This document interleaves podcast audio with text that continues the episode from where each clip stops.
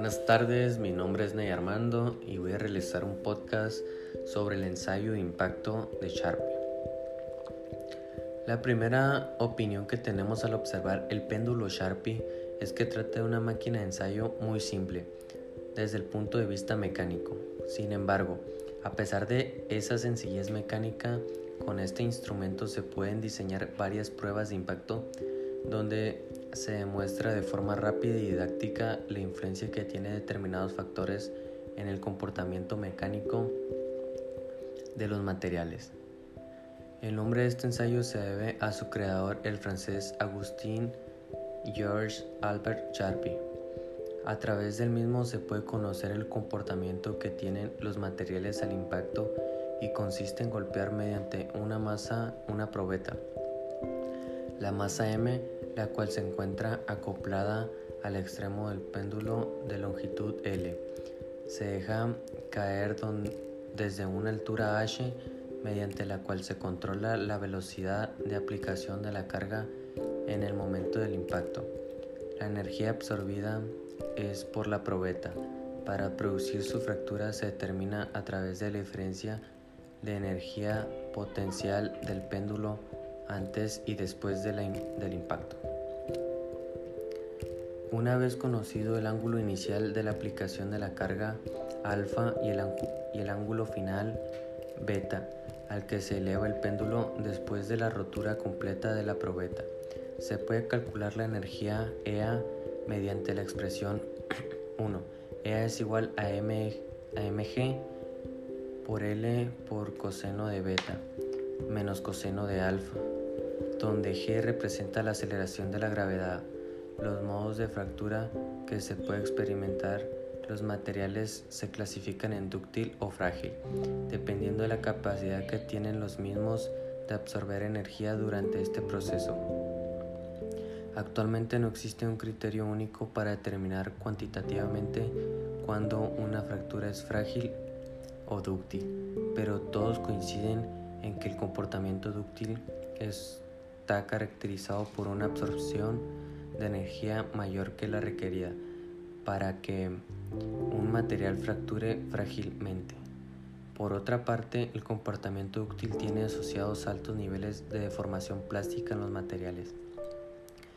Es por ello que existen diversos diseños de máquinas para pruebas de impacto Sharpie, en, que, en el que los combinados, los dos factores anteriormente mencionados, se logran construir péndulos que son capaces de brindar una energía de impacto máxima de 358 julios, como es el caso del modelo Tinius Olsen. Sin embargo, para materiales más frágiles, los cuales tienen una energía de fractura baja, se pueden utilizar el diseño Instrom-Wolper. Las pruebas de impacto Sharpie se realizan según las normas internacionales en las cuales se detallan las dimensiones de las probetas los mismos. De acuerdo con las normas ISO, los resultados de los ensayos de impacto en las probetas entalladas se suelen expresar en kilojoules metro cuadrado, para lo cual se divide energías absorbidas para provocar la fractura de la probeta entre la sección transversal de la misma zona de la entallada mientras que según las normas ASTM se reportan los resultados donde se dividen energía absorbida entre la anchura remanente en la base de la entallada. Desde el punto de vista de la, de la ingeniería es muy importante y en ocasiones imprescindible conocer cuál sería el comportamiento mecánico de los materiales cuando se encuentran expuestos a condiciones extremas de servicio. Es por ello que muchos de los ensayos de impacto se realizan en condiciones en las cuales se favorece la fractura frágil. Entre los factores que contribuyen a modificar el modo de fractura y que se pueden estudiar mediante el ensayo de impacto Sharpie, que se encuentran la velocidad de aplicación de la cual se controla variando el ángulo A, la presencia de concentradores de tensión, lo cual logra mecanizando una entallada en la probeta del material a estudiar, así como el impacto El material es expuesto a diferentes temperaturas. Este último factor es el responsable que, que determinados materiales experimenten una transición dúctil frágil con la disminución de la temperatura. Para determinar el intervalo de temperaturas en el que se encuentra esta, esta transición, se suelen realizar los ensayos Sharpie a distintas temperaturas. Con la ayuda de un sistema de calentamiento y enfriamiento acoplando al péndulo, lo cual permite controlar la temperatura de la probeta.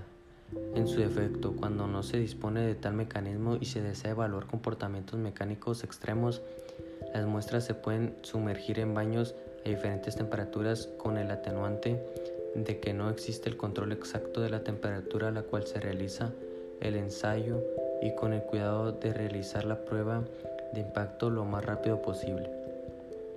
Para evitar que las muestras experimenten grandes gradientes de temperatura, durante la realización de esta práctica evaluaremos la influencia que tienen los tres factores anteriormente mencionados en el comportamiento mecánico de los materiales.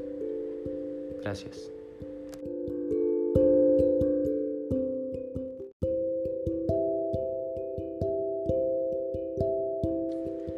Hola, buenas noches. Mi nombre es Ney Armando y les presentaré un ensayo de torsión. La torsión se refiere a un desplazamiento circular de una determinada sección transversal de un elemento cuando se aplica sobre este momento torsor o una fuerza que produce un momento torsor alrededor del eje. La torsión se puede medir observando la deformación que produce en un objeto un par determinado. Por ejemplo, se fija un objeto cilíndrico de longitud determinada por un extremo y se aplica un par de fuerzas al otro extremo. La cantidad de vueltas que dé un extremo con respecto al otro es una medida de torsión. Los materiales empleados en ingeniería para elaborar elementos de maquinaria rotatoria, como los cigüeñales y árboles motores, deben resistir las tensiones de, torsión que les aplican las cargas que mueven. La deformación plástica alcanzable con este tipo de ensayos es mucho mayor que en los de tracción o los de compresión. El ensayo de torsión consiste un par torsor a una probeta por medio de un dispositivo de carga y medir el ángulo de torsión resultante en el extremo de la probeta. En este ensayo se realiza el rango de comportamiento linealmente elástico del material. Los resultados del ensayo de torsión resultan útiles para el cálculo de elementos de máquinas sometidos a torsión, tales como ejes de transmisión, tornillos, resortes de torsión y cigüeñales. Las probetas utilizadas en el ensayo son de sección circular. El esfuerzo cortante producido en la sección transversal de la probeta y el ángulo de torsión. Muchos materiales cuando están en servicio están sujetos a fuerzas o cargas. En tales condiciones es necesario conocer las características del material para diseñar el instrumento donde va a usarse.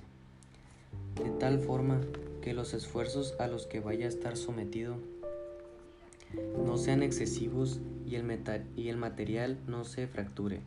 El comportamiento mecánico de un material es el reflejo de la relación entre su respuesta o deformación ante una fuerza o carga aplicada.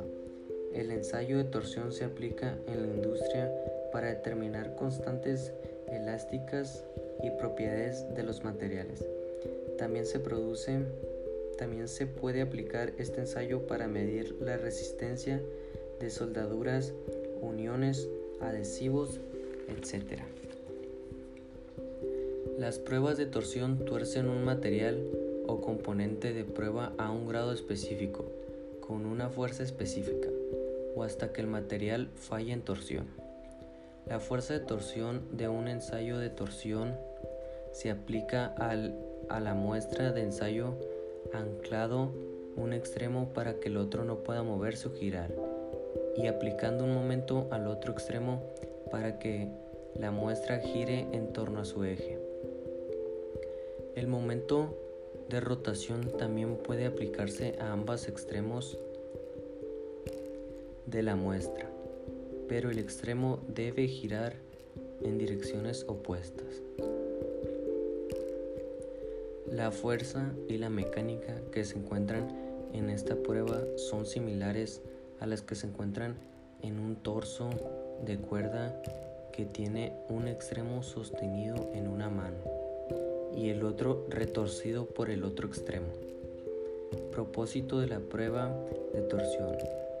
El propósito de un ensayo de torsión es determinar el comportamiento que presenta un material o una muestra de ensayo cuando se tuerce o se someten a fuerzas de torsión como resultado de los momentos aplicados que causan tensiones de cizallamiento sobre el eje.